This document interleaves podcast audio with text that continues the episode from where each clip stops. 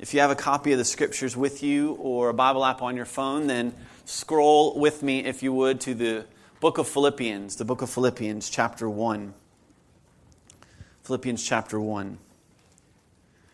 This morning we continue our series, Joyful, a journey through the book of Philippians. And just a, a, small little recap as we jump into this morning's teaching is the Apostle Paul is writing this letter in the first century and he's writing it to a church located in modern day Greece, uh, church at Philippi. And specifically, his purpose for writing this letter to this church in the first century is for their joy. In chapter 1, verses 24 and 25, he talks about if it's the Lord's will that I stay alive, I believe it's because he wants me to encourage you in joy, joy in the faith. And so he's writing this letter specifically to be an encouragement to those at the church at Philippi to encourage them in this joy that they have, this joy that comes in a relationship with Jesus Christ. And as we read through Paul's letter, we kind of see this bounce that comes from Paul's pen. And it's this bounce of calm delight, this bounce of joy that seems to come through his pen. And as we looked at last Sunday, that joy, that source of joy, is really the presence of Christ in Paul. And Philippians, or actually Psalm chapter 16, verse 11 says, You have made known to me the path of life. In your presence, the psalmist says, in your presence, there's fullness of joy. And there's great comfort and calm delight that comes in knowing that if you're a follower of Christ and you possess the very presence of Christ in you, you have this joy, and his name is Jesus. That's overwhelmingly comforting. And Paul's purpose in writing this letter, I believe, is to help them understand this joy that comes through this relationship with Jesus Christ.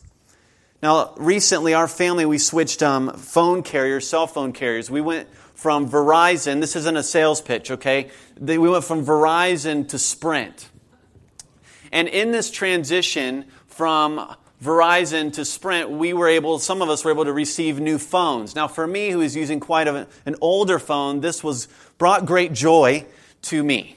All right, and so the moment these little babies entered into our home and they came into the mail, we opened them up. It was like Christmas, right? We're getting the boxes, we're opening them up, and a new phone awesome. You know, we're so excited and we pull out the phone. I have no idea. I've always used like an iPhone and this is a Samsung Galaxy 7 if you're curious. So I, I hold this new phone in my hand and I really have no idea how to use this thing. I possess it. It's mine. It's filled with wonderfulness. I know it's filled with wonderfulness. It's, it's packed full of wonderfulness, waiting for me to experience it. The problem is, I'm not quite sure how to use this thing that I now have. And I'm not quite sure how to experience all the joy or wonderfulness that comes from this new possession that I have in my hand. And I think similarly, for those of us that possess the very fullness of joy in Christ, I think we struggle with living joyful, living this joy out in life because we're not quite sure how do we use this this joy that Jesus has given us, what's it look like? How do, how do I how do, how, how do I live this out? How do I experience the joy that comes from this relationship with Jesus Christ? And that's why we need Paul's letter to the Philippian church because Paul's letter is a letter of Christian joy. And if you struggle with joyful, being joyful, or you struggle with joylessness, or, or you're like, I, I know I have the presence of Jesus, I, I know He has filled me with joy, I'm just not quite sure what that looks like in regular life, in daily life. That's, that's why we need the book of Philippians. Because this morning, as we unpack specifically verses 3 through 11 today, we're going to come away with a couple principles for living joyful in Jesus. A couple principles that I think pop out that we can glean from Paul's opening lines in his letter to the Philippians. A couple principles for you and for me that will help us live out this joyful that comes through a relationship with Jesus. And so I want you to imagine Paul is writing this letter in the first century. He's in a Roman prison, 700 miles away from his friends at Philippi. And as he thinks of his friends, moved by the Holy Spirit, he pens a letter to them. That letter now, imagine, has come to this house church in Philippi. And Lydia, I'm guessing, and you could read her story in Acts chapter 16, I'm guessing Lydia is the one who's hosting this Living Community House Church. And so they've received word that Paul, the Apostle Paul, has written them this letter. He's written them a letter. And the word gets around. And so I'm imagining this Living Community House Church is super excited to hear what Paul has to say to them specifically. It's 10 years since that church, that Living Community started. Paul's in prison. They haven't heard from him in a long while. And so now Epaphroditus, who's the pastor of this living community, he says, listen, I'm, when we meet this Saturday night, this Sunday morning, whenever they gathered, we're going to share with you what Paul has to say to us.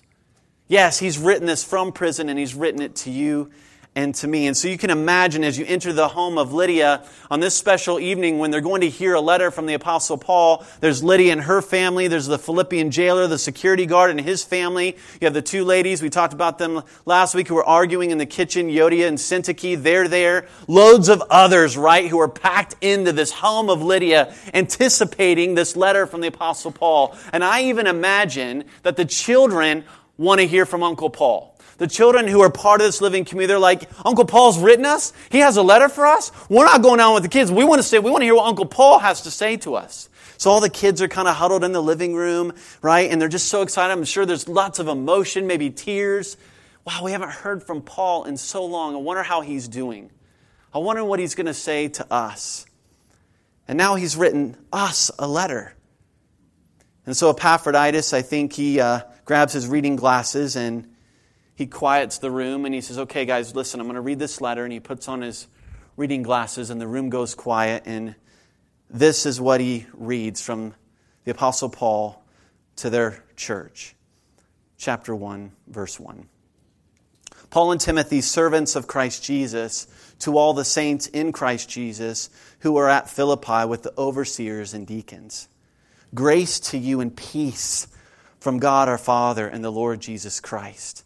I thank my God in all my, all my remembrance of you, always in every prayer of mine for you all, making my prayer with joy because of your partnership in the gospel from the first day until now. And I'm sure of this, that he who began a good work in you will bring it to completion at the day of Jesus Christ. It is right for me to feel this way about you all because I hold you in my heart, for you are all partakers with me of grace both in my imprisonment and in the defense and confirmation of the gospel. For God is my witness, how I yearn for you all with the affection of Christ Jesus. And it is my prayer that your love may abound more and more with knowledge and all discernment, so that you may approve what is excellent, and so be pure and blameless for the day of Christ, filled with the fruit of righteousness that comes through Jesus Christ to the glory and praise of God.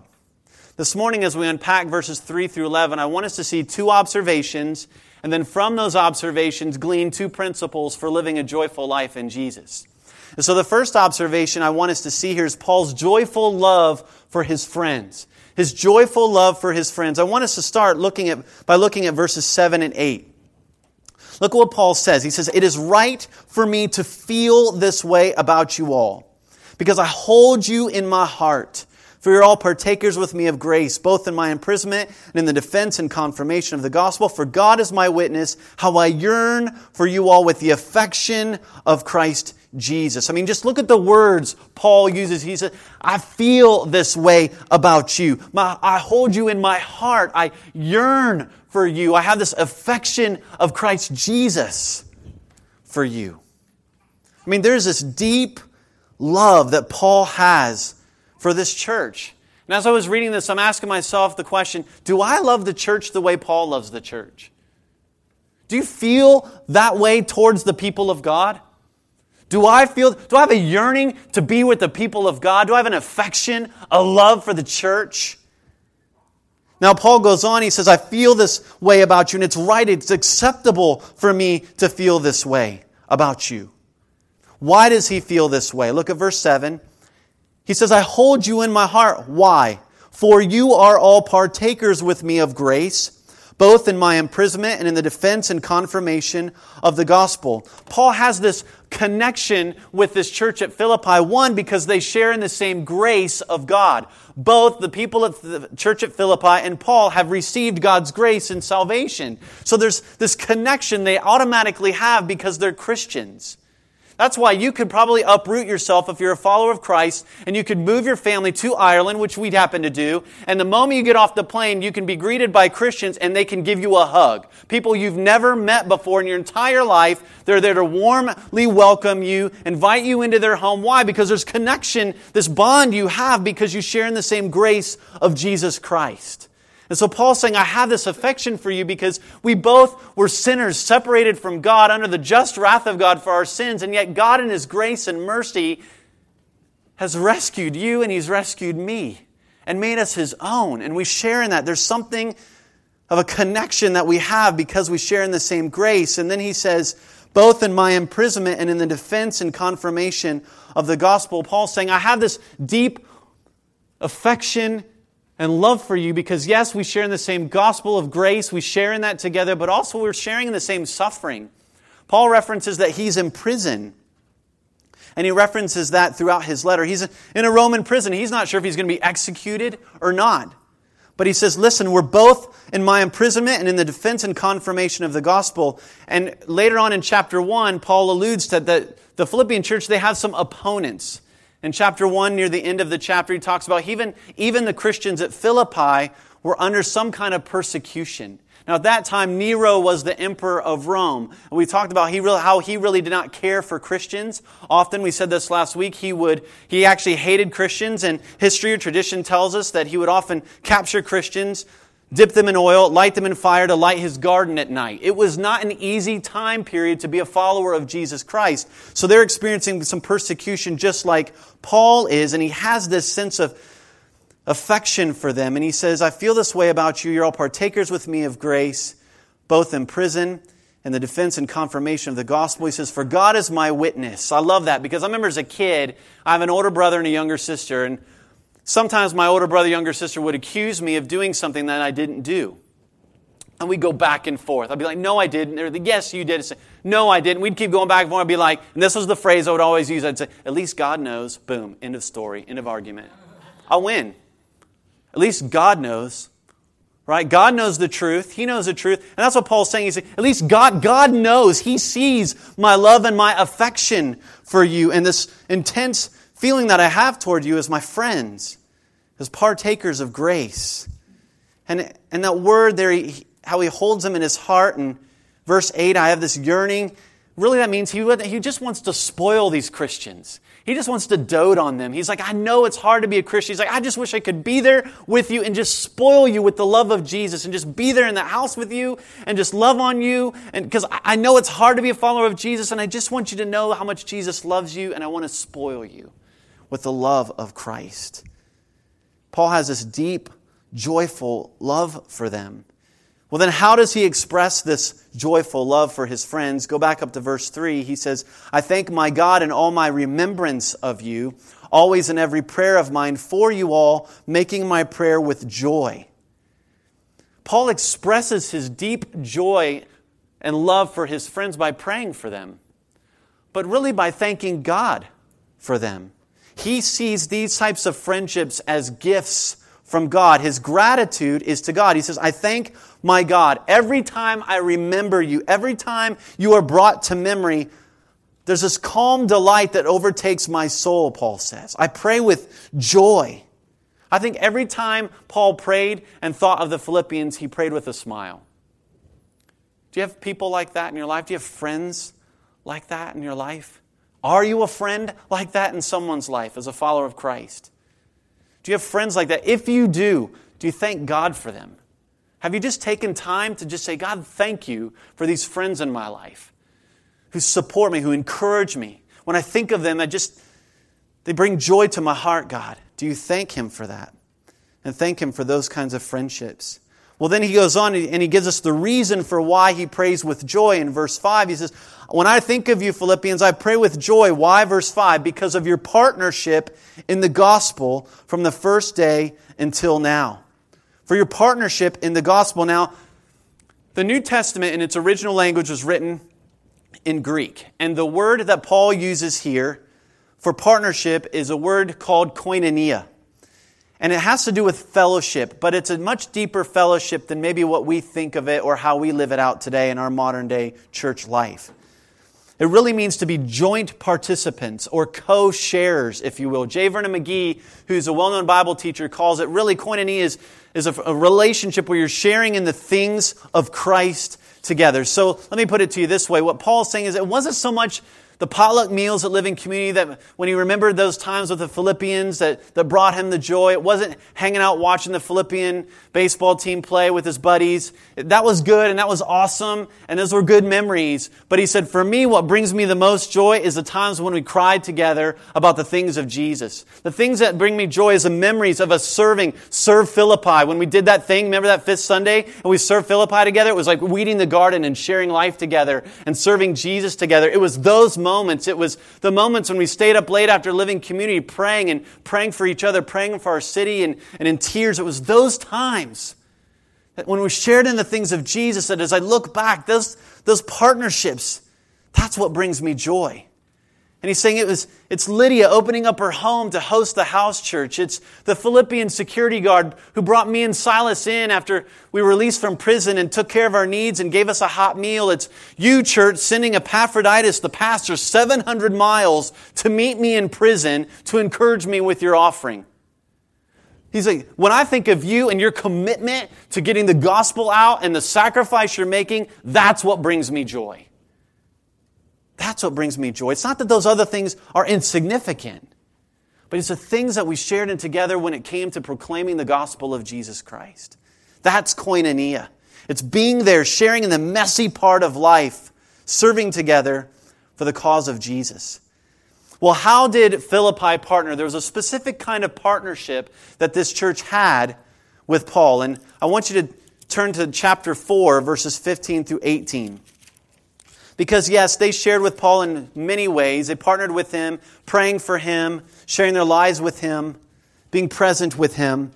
But there was another specific way that I think it, we would be remiss to, to not talk about this, because I really believe at the core of what Paul's saying is this kind of partnership.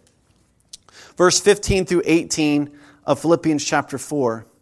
Paul says, And you Philippians yourselves know that in the beginning of the gospel, when I left Macedonia, no church entered into partnership with me in giving and receiving except you only. Even in Thessalonica, you sent me help for my needs once and again. Not that I seek the gift, but I seek the fruit that increases to your credit. I have received full payment, verse 18, and more. I am well supplied, having received from Epaphroditus the gifts you sent, a fragrant offering, a sacrifice acceptable and pleasing to God. There's a primary way that the Philippian church partnered with Paul in the gospel, and it was through their financial generosity. You can't get around it. That was how they partnered with Paul, was through their financial giving. Not all of them could physically go to all the different places Paul went to to get the gospel out, but one way that they could support and partner with him was through their financial giving. And Paul recognizes that. He says, You've been with me from the first day until now. He's saying that from that moment when Lydia opened, God opened her eyes to the gospel and she received Christ and the Philippian security guard came to Christ. For, for 10 years, you've been supporting me in this ministry of getting the good news of Jesus out. And he's like, I remember that and it brings me great joy. In fact, in another letter that Paul wrote to another church in Corinth, he said this in 2 Corinthians chapter 8. He said this about the Philippians. He said it was their abundance of joy and their extreme poverty that has overflowed into a wealth of generosity on their part. You see the motive for what made the Philippians give? Joy. They had received the very fullness of the presence of joy in Jesus, and they're like, wow, other people need to experience this joy. They need to experience the joy that comes in Jesus. So, Paul, how could we best help you get the message of joy out to the nations? Is it meeting your physical needs? Here's a check. Is it providing you a, a place to stay? We're going to send Epaphroditus 700 miles. We know you're in prison. We're going to send our pastor to you, and he's going to bring an offering to you that we've been collecting over the past year to support your needs because we believe that the same joy that we've experienced through the power of the Holy Spirit and the person of Jesus Christ, the world needs. And we're going to partner with you We're going to partner with you by being financially generous. And it was an ongoing partnership, he says, from the first day until now. And I think for Paul, what brought him joy was not so much the physical gift of the, of the financial amount. He says that in chapter 4. What brings me joy is the fact that th- this is an evidence that you're growing in Jesus, that you're understanding the grace that you've received in God. A mark of someone that really understands the grace of God is their financial generosity. You can't get around it. He says, out of their abundance of joy and their extreme poverty, it's overflowed into a wealth of generosity, Paul said in 2 Corinthians chapter 8. And so here's the first principle that I think we can gain and glean from Paul's opening lines when it comes to living a joyful life in Jesus. Living joyful in Jesus comes as we live a life of generous partnership in the work and the mission of Jesus. I mean, it makes sense right? If the presence of Jesus is the fullness of joy, if, if that's true, then when you wrap your life around spending time with Jesus, joy filled people, living out the Jesus mission, the result of that is going to be joy, this calm delight. Will it be easy? No. Extreme poverty they're living in. Yet it didn't matter. The gospel was too important, and the gospel and getting that to the nations was too important for them to not give. And it just, it just is a natural result. Some of you were with us last year when we met at the Radisson Hotel. And there was a little lady there. She was an employee at the Radisson. Her name was Wilhelmina. Some of you remember her. And there was a Sunday when the Holy Spirit just kind of laying on our hearts. We had not planned ahead of time, but we were going to take up a special offering for little Wilhelmina. We had not prepped you. We had not told you ahead of time we were going to do this offering for Wilhelmina. We we're just like, you know what? We want to serve her. We want to show her the love of Jesus. And so it was spontaneous, kind of on the spot. I had no clue if like 10 bucks was going to come in or whatever. Had no idea. But we said that. We're like, this is going to Wilhelmina. It's spontaneous. We don't pass a plate, but this time we are. It's kind of a special offering.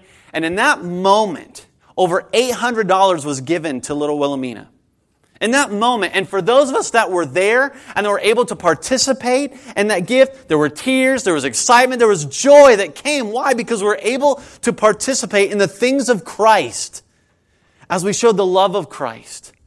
And there's this principle that when you wrap your life around the mission of getting the gospel to the nations, the result of that is going to be joy. We don't ask people to give, like, you know, try to stiff arm you or whatever, like rope you in. Listen, it's for your own joy. It's for your joy to participate in getting the gospel to people that need it. And if you don't trust us, if, if you don't give the living church, right, and you don't say, well, I'm not quite sure, I'm not sure if I trust you guys to handle my money, well, then give it to someone to where they're getting the gospel out. All right, so, do something, but it's for your own joy so that you can experience, like the Philippians experienced, the joy that comes in knowing that you are committing yourself, your life, and even your resources to the mission of Jesus. You say, well, how do I partner? How do I invest? Well, obviously, you can do this, like the Philippians, by giving financially. And I think some of us miss out on the experience of joy because we're stingy. Okay? Say it, call it like it is. We're just stingy. And really, we're stingy because we lack faith. We just do. I mean, in chapter 4, Paul said, after he said that thing about the Philippians, he said, My God's going to meet all your needs. Do you believe that? Do I believe that? If we believe that, then we can give out of extreme poverty, like the Philippians.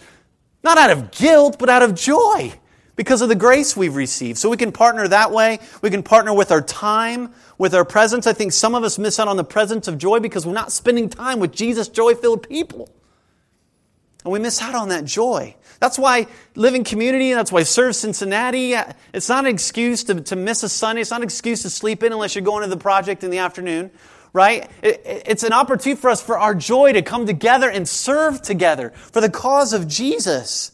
I mean, some of our greatest moments, some of my greatest memories of joy are on mission trips.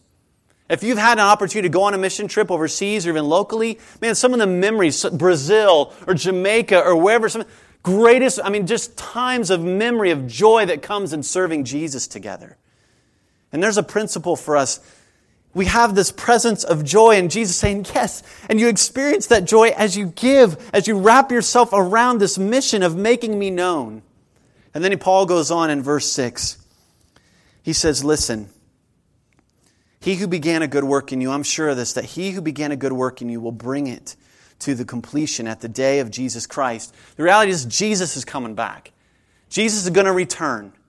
And what Jesus started in you church 10 years ago, he's going to complete. He's going to finish it. Now, a lot of times we personalize this verse, right? A lot of times we say, He who began a good work in you, we per- and we make it individual. Who's Paul writing to? The church. He's writing to a church. He's saying, Church, what God started in you 10 years ago, or we'll use it in our case, what God started with Living Church six years ago, God's going to finish the work. Just stay faithful. He's going to carry you through. And I think we can apply this individually. I think there's broader application to this, but I think the real application is for us as the church, as a collection of saints in Jesus Christ. He's saying, listen, what God started in you, He's going to finish. And when's He going to finish it? Not until He comes back. So don't stop being faithful. Don't stop being all in together. You keep going because what God has started, He's going to finish. And as you go through this journey that God has you on as a church, you're going to experience the joy that comes in serving Jesus together. And you ever wonder, was God going to carry me through? Whether maybe it's through a relationship struggle, maybe it's through your past, whatever it is. Listen, hold on to this. A God who has started a work in you as a follower of, He's going to finish it. He will complete it. And there's great good news and joy in all of that. But the second observation I think we see is in verses 9 through 11. And it's this we see Paul's joyful prayer for his friends. We see his joyful love and we see his joyful prayer. Look at verses 9 through 11. And as I read this, I kind of want to give insert some words and some definitions to help us grasp what Paul is praying. He says, It is my prayer that your love, your unconditional love, may abound more and more, that it would just abound in quality, in quantity, that it wouldn't just be a blind love, but it would be a smart love with knowledge and all discernment. Why? So that you may be able to recognize those things that will help you look like Jesus and those things that will not help you look like Jesus. So that when Jesus comes back, you're going, yeah, I'm living a holy life. I have nothing to be ashamed of. That I understand that Jesus, when He comes back, I'm living a life that's pleasing to Him filled with the fruit of righteousness that comes through Jesus Christ to the glory and praise of God. Now, let me use a couple big theological words. Let me unpack what Paul is saying. Here's my prayer. My prayer for you, church, is that your sanctification would match your justification. That's my prayer. My prayer is that how you live your life on the outside would reflect what Jesus has done for you on the inside. That's his prayer. My prayer is that you would be so in tune and so in love with Jesus, so abounding more and more that you're able to say, you know what? No, that's not going to make me look like Jesus. I'm not going to watch that. I'm not going to listen to that. I'm not going to be involved in that kind of relationship because that is going to distract me from Jesus. Or yes, I will do that because yeah, that means I get to serve Jesus, get to be with His church. I'm going to say yes to those things because those things are going to help my sanctification, how I live on the outside, match who Jesus has made me on the inside. That's His prayer. That there'd be this discernment. That you'd be able to say yes. Yes, I will do those things because those things please the Lord. Or no, those things do not please the Lord filled with the fruit of righteousness that comes through Jesus Christ. Listen, it's loving to say no to that relationship if that relationship is causing you to sin. It's loving to say no. It's loving to say no to that event that maybe your coworkers want you to go to, but you know there's going to be temptation there and you don't trust yourself. It's loving to say no. Loving to Christ to say no.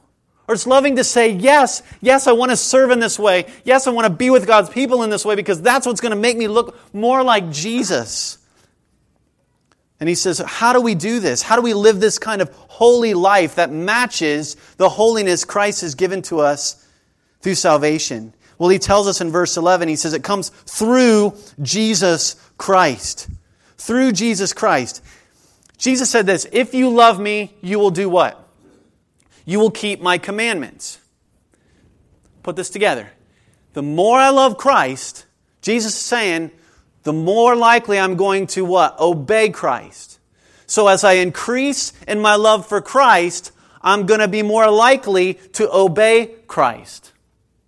And Jesus said this in John 15. He said this I am the vine, you are the branches. Whoever abides in me, and I in him, he it is that bears much fruit. For apart from me, you can do nothing. Jesus saying, listen, you can't expect to be obedient to Christ if you're not spending time with Christ.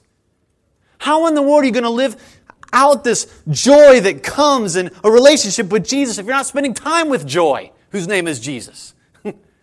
Right? You got to be swimming in this big pool of Jesus named joy so that when you get out, you're sopping wet. All right, and you're just splashing joy everywhere. But that can't happen unless you're swimming in this pool of joy whose name is Jesus in the gospel. He's saying if you want to live this life, you want to please Jesus, you want to live a life that brings glory and praise to the God, it comes through Jesus Christ. Just as our salvation came through Christ, our sanctification is also through Christ our life of obedience. And why does Paul pray this prayer? Because, listen, living in obedience to Jesus is joy. It's not a drag. It's not a pain. Is it easy? No, but it is joy. There's something that comes right when you know you've done the right thing. Even if it was hard. There's a sense of peace, a sense of calm delight that says, you know what? I did the right thing. No guilt, no shame, that's why obedience to Christ is a joyful thing. It's joyful.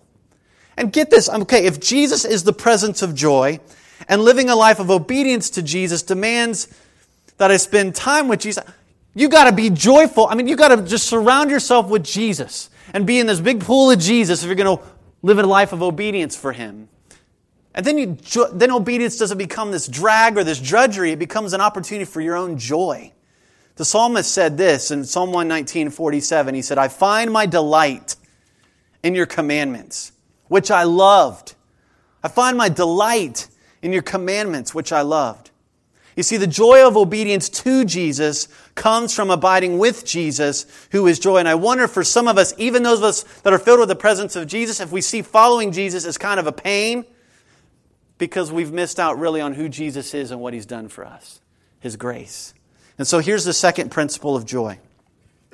Living joyful in Jesus involves living in obedience to Jesus. Every time you say yes to Jesus, you're saying yes to, to joy. Every time. And every time you say no to sin, you're saying yes to joyful in Jesus. But every time you say yes to sin, what are you saying no to? Joy. You ever had the, you ever had the wind knocked out of you? Have you ever had the wind knocked out? I remember Grant when he was little, when we lived in Ireland, he was playing on a soccer team, and I was on the sideline, and he was little, and man, the guy just drilled the ball and just hit him right here. I mean, and there's just like this moment where poof, he goes, I mean, it's like this thing, right? You just, if you've ever had it, it's this worst feeling where well, I mean, it's just like, I can't get air. You're not going to die, right? But it feels like you're going to die, right? Because, I mean, you just can't get this this, this air. That's, that's what sin does to our joy.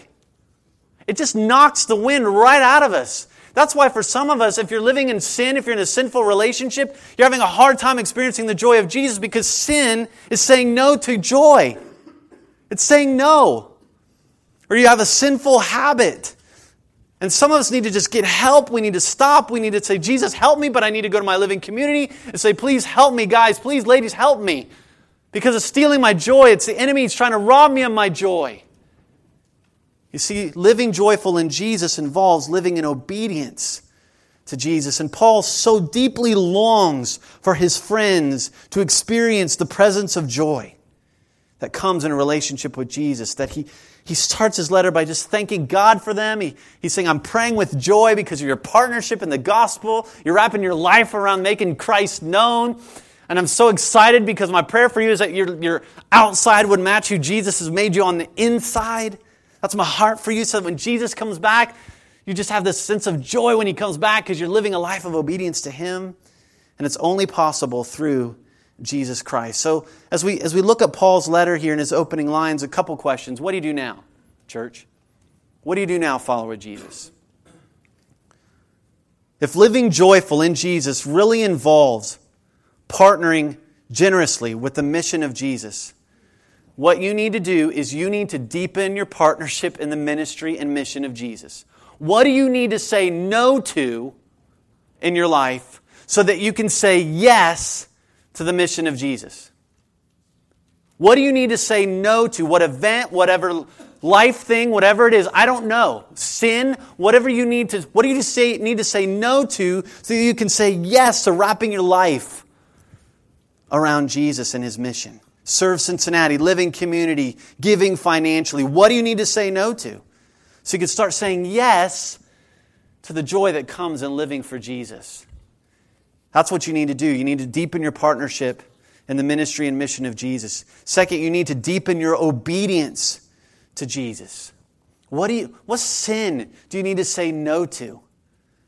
What, what do you need to stop? Man, if it's stuff on your phone that you're looking at that's improper and impure, get rid of the phone. Your joy is worth it. Your joy in Jesus is worth it. Jesus is worth it. Deepen your obedience to Jesus. Whatever He's laying on your heart and mind right now as it relates to living joyful in Jesus, deepening your partnership around Christ and His mission. Some of you, and I'll just be quiet, Frank, I mean, some of you need to give. You need to give financially because you're missing out on your joy. Others of you need to just stop giving into that same sin and get help for your own joy, for the joy of Christ, to the praise and glory of God. And if we wonder, is this worth it? Is this really true? I mean, is there really joy that comes in wrapping my life around the mission of Jesus and living in obedience to Jesus? If you question that, look to Jesus himself. Hebrews chapter 12, verse 2 says this Looking to Jesus, the founder and perfecter of our faith. What's the next phrase? Who for the joy set before him endured the cross. He wrapped himself around the mission of redemption.